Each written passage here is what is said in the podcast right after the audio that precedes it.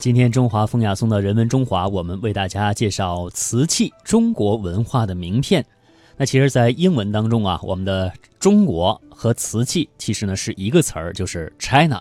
这说明很早时期欧洲人认识中国和瓷器呢是联系在一起的。瓷器十五世纪的时候就传入到欧洲了，在中外交流当中占有非常重要的位置。德国卡塞尔朗德博物馆至今还藏有一件中国明代的青瓷碗。历史上，中国和亚欧等国的瓷器交易也是非常的频繁，而且数量巨大。据近日研究，在一六零二至一六八二年间，仅是河南东印度公司所贩卖的中国瓷器就有一千六百多万件。瓷器以其优雅精致的品质，为中国赢得了好的名声。在公元十七世纪到十八世纪，欧洲将中国理想化的思潮中，瓷器也扮演着重要角色。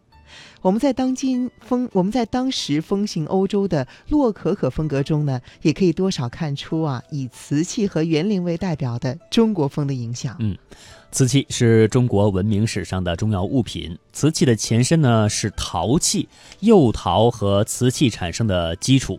那么，大约在公元一世纪的时候，中国呢就出现了瓷器。到了宋代，瓷器进入到了成熟期。宋瓷也代表了中国瓷器的最高水平。当时有钧、定、官、哥、汝五大名窑，各窑的瓷器呢都是具有创造性的，一直是后代模仿的对象。那从元代开始，景德镇开始成为中国的瓷器中心。中国瓷器莹然可玩，沉静的色彩、透明的胎体、优雅的图案，还有精巧的形状，都是一代又一代瓷器艺人所追求的目标。青铜器、陶器和瓷器都是中国人喜欢的东西，但是风格各有不同。瓷器虽然没有陶器的古朴，却多了一些细腻；没有青铜器那样的肃穆，却多了一种轻巧和优雅。瓷器可以说是中国文化的名片，这个名片当中凝聚着中国文化的信息，也体现了中国人的审美追求。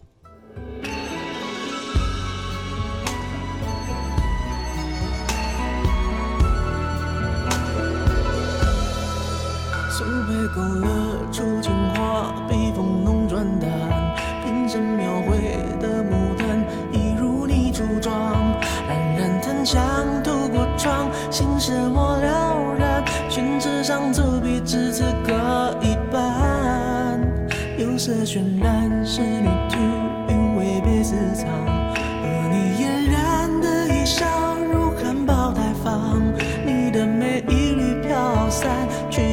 去到我去不。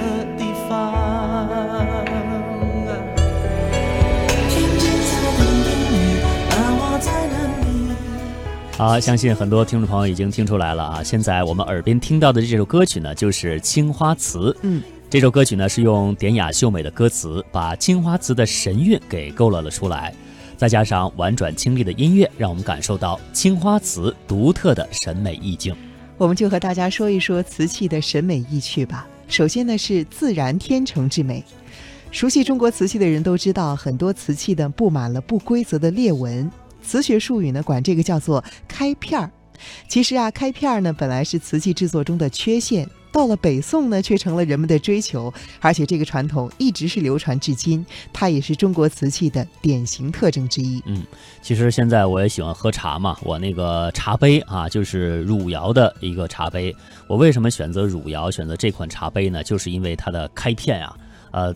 喝茶浸泡时间越久，它开片的颜色越深哦啊！你像我是专门喝呃橘黄、金黄色的那种茶，那它由一开始特别细的一个金色的纹路，现在经过了三五年的品茶之后呢，现在变了越来越深、越来越粗啊！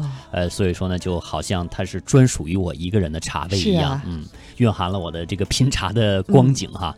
这个开片呢，是瓷器釉面的一种自然开裂的现象，是由瓷器内部，呃，因为这个力的作用所产生的。那当釉面的伸缩程度超出了它的弹性区间的极限的时候，就会出现釉层断裂和位移的现象，产生裂痕。那瓷坯和釉的膨胀系数在烧制过程当中呢是不同的。哎，瓷器烧胚之后，在它冷却过程当中，釉层的收缩率是要比胚料它大的。它内部的它应力的力量就不太平衡，这就导致瓷面裂痕这样的一个形成原因。嗯，我们刚刚跟大家说了，开片呢其实一开始是一种缺陷，没有想到呢最后变成了一种审美追求，其中的内涵很值得玩味。浙江龙泉的歌谣呢，是宋代朱窑中追求开片儿的典范。上海博物馆呢就藏有两件歌谣瓷，开片很美，都是宋代作品。一件呢是葵口碗，还有一件呢是轮花碗。这个葵呢是葵花的葵，轮花两个字呢是车轮的轮和鲜花的花。这两件藏品的碗口呢是自然如花，开片细密，纵横有致。又比如台北的故宫博物院里呢，还有一件元代哥窑的鱼耳炉，在米色的釉上呢有细碎的开片，这个裂纹就像是一片树叶上的裂纹，这种纹理渐渐地伸展，脉络相连。而藏在台北故宫博物院的歌谣米色的三足炉呢，也是一件著名的作品，是南宋时的作品。它的釉质不透明，纹理纵横，古朴天然，就好像是一件远古时代的法器。嗯，刚才楚笑为大家介绍的是来自浙江龙泉的歌谣。那刚才了，我也说了哈，我爱品茶，有一个茶杯是汝窑的。那汝窑呢，宋代呃诞生的，它也是追求裂纹的这种表现。但是它的纹理和刚才所介绍的歌谣不同，它非常重视脉络。像前人谈汝窑的特点的时候，就说“青如天，面如玉，蝉翼纹，晨星稀”。这前两句啊，说的是色彩和品相的特点；后两句呢，说的是开片特征。这个蝉翼纹就是说它的开片非常薄，像蝉的翅膀，或隐或现。那晨星稀呢，是说汝窑是以玛瑙入釉。釉面的裂痕有不同角度的斜开片，稀稀落落，寥若星辰，寥若星辰。那对照着光啊，会产生不同的反射效果，非常的有意味。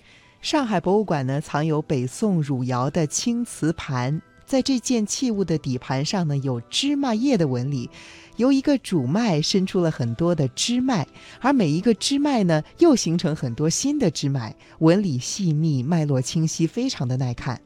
中国瓷器非常追求这种纹理，那其中呢是隐藏着深厚的哲学内蕴和美学的旨趣的。我们中国文化有重视纹理的习俗，你像三千多年前，我们中国就流行一种占卜的方式啊，就是龟占啊，这就是通过火烧龟壳所形成的纹理呢来判断吉凶。那在中国美学当中，还有一条重要的原理，就是风行水上，自然成纹。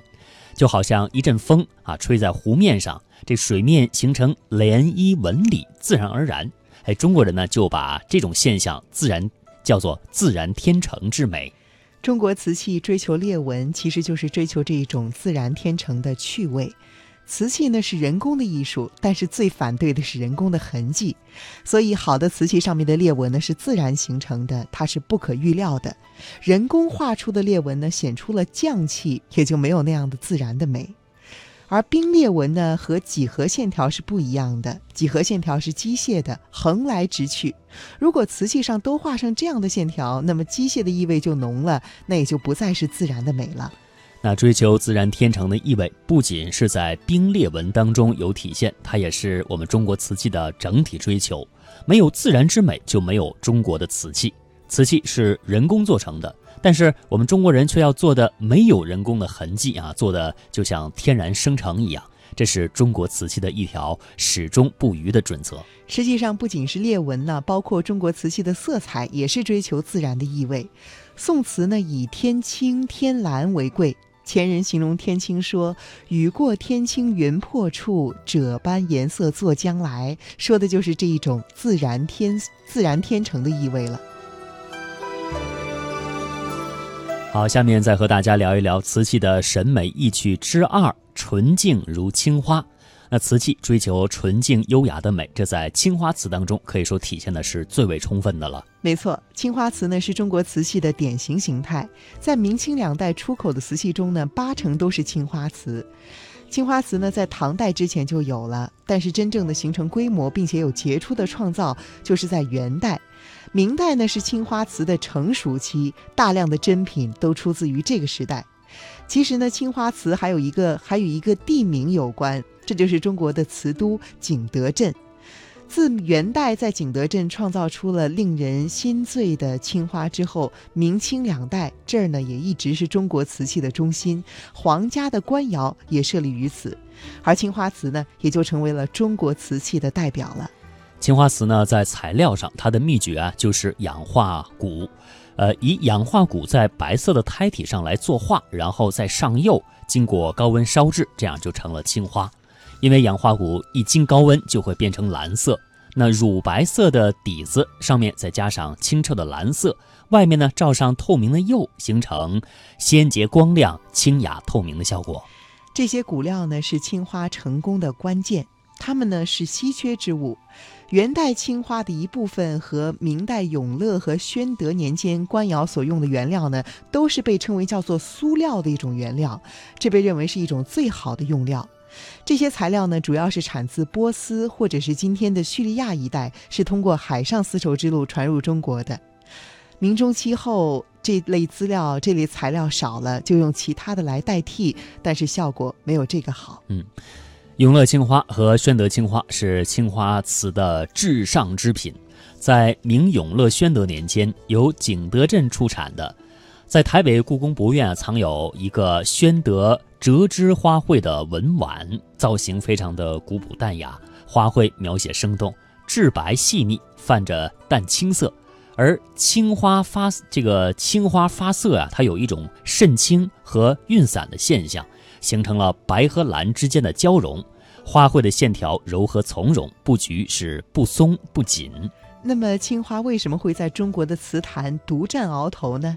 主要是因为它和中国人长期所追求的文化以及美学精神相契合，这就是平淡天真、自然从容。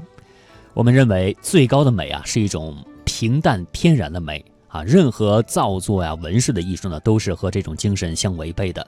那青花作为我们中国瓷器的代表，就以白色和蓝色所构成的简洁清雅的世界，表现宁静清洁的美。青花瓷有一种静气啊，看这样的瓷器呢，可以平息人心的浮躁，把人的心灵从喧嚣的世界当中给拉回来。青花是一种单色的彩绘，这色彩上看起来比较单调，其实这也就是青花的特点了，没有过分的装饰，没有刻意的夸张，优雅而平静。青花瓷呢，它追求透明的感觉，在元明时期的官窑青花瓷，白色的胎质可以说非常的薄，在透明的白色当中着以蓝色的花纹，感觉干净爽利啊，给我们一种高风绝尘的感觉。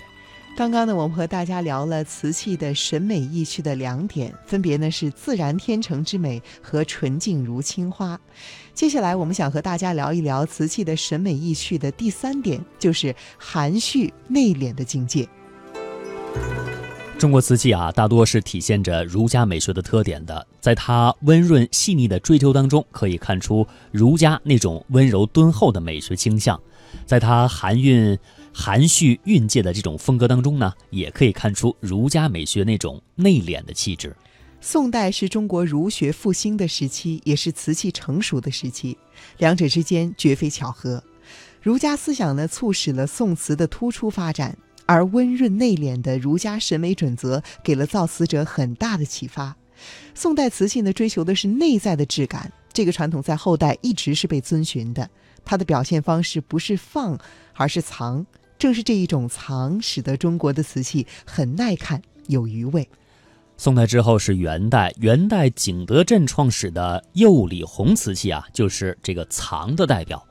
釉里红和青花是元代景德镇创造的两大瓷器品种。釉里红烧制的难度是非常大的，它没有青花那么流行，但是釉里红有很高的品位。这种瓷器在明代洪武年间得到了进一步的发展。那今天收藏界对于洪武釉里红的痴迷，也就说明了它的价值。釉里红的烧制方式呢，和青花是大体相同的，不同的是青花作画的材料，刚刚我们跟大家说了是氧化钴，而釉里红呢用的是氧化铜，铜料呢呈现的是铜红色，用红色绘出图案，再罩上透明的釉，经过高温烧制，就形成了别具一格的釉里红的风味。白色的胎质上着以红色的图案，既鲜亮又内敛，既温润又不夸张。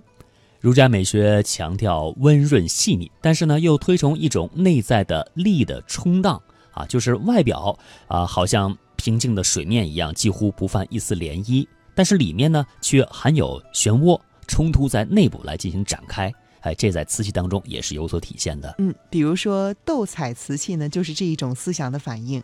它是创始于明代的成化年间。这个技法呢，要经过两次彩画过程。